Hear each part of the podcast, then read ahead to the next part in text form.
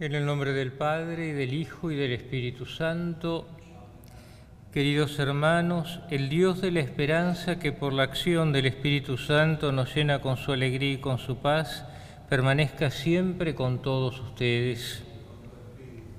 Celebramos esta Eucaristía en el quinto día de la semana de oración por la unidad de los cristianos, un don que tenemos que pedir de Dios en medio de nuestra fragilidad humana.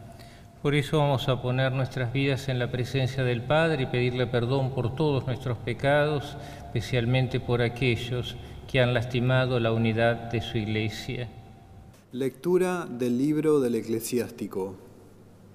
Ahora voy a recordar las obras del Señor. Lo que yo he visto, lo voy a relatar. Por las palabras del Señor existen sus obras. El sol resplandeciente contempla todas las cosas y la obra del Señor está llena de su gloria. No ha sido posible a los santos del Señor relatar todas sus maravillas, las que el Señor Todopoderoso estableció sólidamente para que el universo quedara afirmado en su gloria.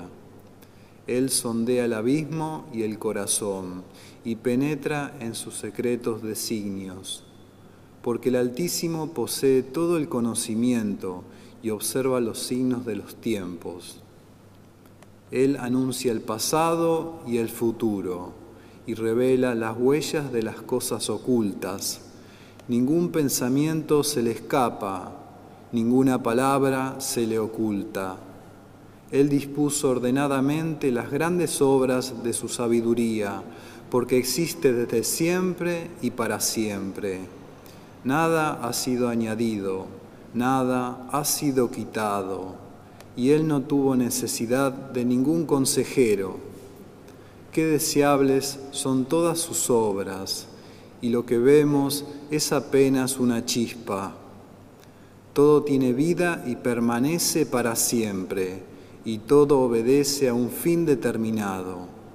Todas las cosas van en pareja, una frente a otra y Él no ha hecho nada incompleto. Una cosa asegura el bien de la otra. ¿Quién se saciará de ver su gloria? Palabra de Dios.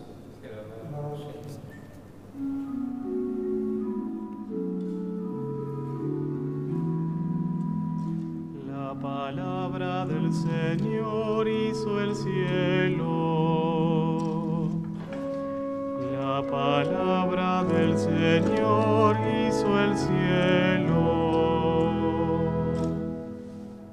Alaben al Señor con la cítara, toquen en su honor el arpa de diez cuerdas, entonen para él un canto nuevo, toquen con arte, profiriendo aclamaciones.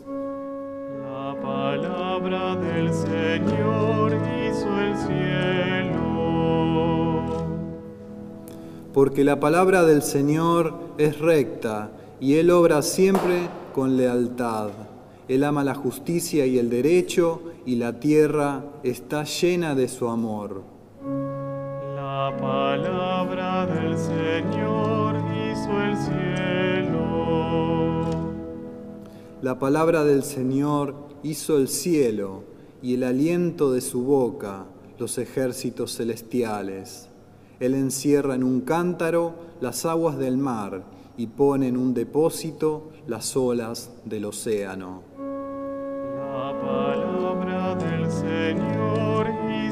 Cielo.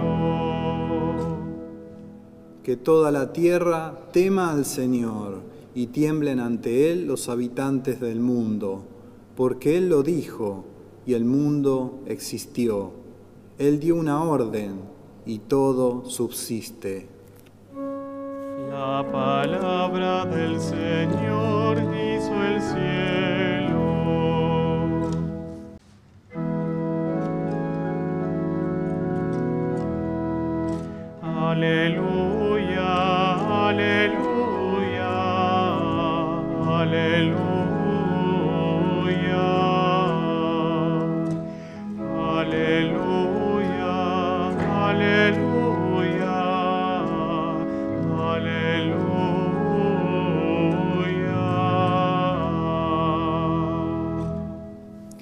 Señor esté con ustedes.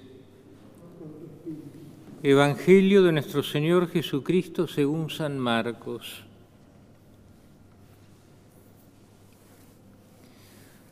Cuando Jesús salía de Jericó, acompañado de sus discípulos y de una gran multitud, el hijo de Timeo, Bartimeo, un mendigo ciego, estaba sentado junto al camino. Al enterarse de que pasaba Jesús en Nazareno, se puso a gritar, Jesús, hijo de David, ten piedad de mí.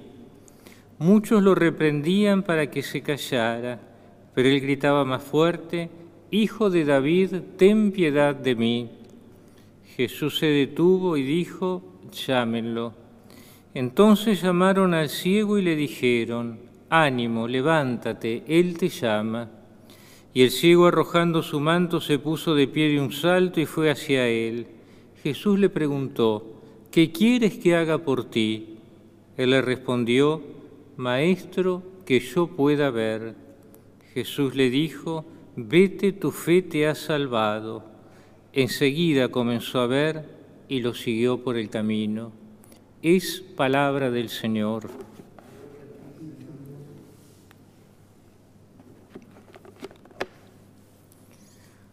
Cristianos aquí en nuestro país y en algunos países del Colo Sur estamos celebrando esta semana la semana de oración por la unidad de los cristianos, pidiendo del Señor un don que solamente Él nos puede conseguir, nos puede otorgar y que nosotros, viviendo una experiencia de conversión, solamente podemos acoger.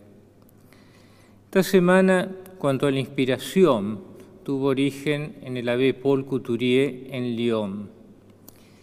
Y en un tiempo en el cual las identidades estaban demasiado marcadas y se veía la unidad como el retorno de algunos a aquella que se consideraba que era su propia iglesia y la verdadera iglesia, él acuñó un lema, la unidad tal como Dios la quiere, cuando Él la quiera y por los medios que Él quiera. Y esta unidad se iba a realizar pidiendo la santidad de los católicos un día, de los ortodoxos otro día, de los anglicanos otro día y así sucesivamente. Si cada uno de los cristianos en la propia iglesia es más y mejor cristiano, ese día se va a realizar plenamente la unidad tal como Dios la quiere. Una experiencia profundamente teologal. Pero en palabras de una eclesiología muy simple, cuando todavía no se avisoraba claramente lo que iba a salir del Concilio Vaticano II, decía que los cristianos estamos configurados por tres identidades como superpuesta, la identidad cristiana, la identidad eclesial y la identidad eclesiástica. Lo eclesiástico es la estructura visible, la estructura que defendemos, la identidad marcada por lo temporal. Y el camino hacia la unidad se iba a dar cuando nuestra identidad eclesiástica se convierta verdaderamente a la identidad eclesial, a la identidad de la Iglesia tal como Jesús lo ha querido. Y la vocación de toda identidad eclesial es convertirse más profundamente en identidad cristiana. Esta experiencia de la conversión no está pensada como un cambio en la vida moral. La conversión ante todo, si pensamos en la figura de Pablo, es un cambio en la mirada, es una iluminación que nos ayuda a descubrir en la fe al Señor y desde el Señor a nosotros desde otro modo. Y también esta mirada nueva, fruto de un cambio de mentalidad, de una conversión profunda, es lo que se pide para poder vivir en plenitud esa unión entre todos los cristianos que es solo un don del Señor. Y quizás providencial tener la figura de Bartimeo, el ciego de nacimiento a la orilla del camino, sobre su manto, esperando las limosnas. Sin embargo, el paso del Señor lo lleva a un primer reclamo, en medio de su pobreza. Y la oración por la unidad tiene que ser siempre una oración de pobreza. Y ante todos aquellos que lo llevaban a callar, Jesús escucha su llamado y le pregunta qué es lo que quiere. Y el Señor realiza el milagro, le devuelve la vista. Ahora lo curioso es que después del milagro Bartimeo no vuelve junto a su manto, no vuelve a sentarse junto al camino, no vuelve a medigar las limosnas de aquellos que pasan como quien ve pasar la realidad, sino que se pone en camino en seguimiento de Jesús. Quizá en esta semana Bartimeo puede ser una figura de aquello que pedimos ante la unidad. Quizá en la iglesia estamos sentados al borde del camino, defendiendo nuestro manto, esperando lo que nos puedan dar en una actitud de pasividad. Y cuando el Señor nos toca con su gracia, cuando nos permite mirar la realidad de la iglesia y del mundo con una mirada de fe, eso se produce también como un cambio en nuestra propia vida. No podemos volver a hacer lo mismo, sino que estamos llamados a caminar en el seguimiento de Jesús. Pedimos el don de la unidad. Un autor decía, es muy peligroso pedir esto porque muchas veces Dios escucha nuestra oración y cuando Dios escucha una oración, generalmente pide que en primer lugar nosotros seamos los instrumentos para la realización de su designio. Por eso, si en esta semana con tantos cristianos pedimos el don de la unidad, tiene que estar en nuestra oración que siempre de pobreza la disposición para convertirnos en instrumentos de Jesús, para que en todo aquello que hacemos pensamos, realizamos, seamos verdaderamente instrumentos de unidad donde Jesús nos ha colocado. Y yo quisiera convertir la predicación una pequeña oración. Le pediría que a cada uno de sus casas terminar lo digan quizá en su corazón o silenciosamente o con otros si lo están compartiendo, Señor, ten piedad. Espíritu Santo, tú creas y recreas a la Iglesia sobre la faz de la tierra. Ven y susurra en nuestros corazones la plegaria que Jesús dirigió al Padre en la víspera de su pasión, que todos sean uno para que el mundo crea. Señor Jesús, príncipe de paz, enciendo el fuego de tu amor en nosotros para que cesen en la iglesia la desconfianza, el desprecio y los malentendidos. Haz que caigan los muros que nos separan.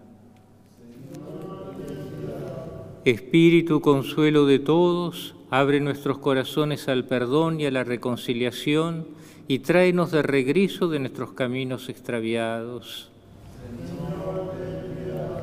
Señor Jesús, manso y humilde de corazón, danos pobreza de espíritu para que nos dejemos sorprender por lo inesperado de tu gracia.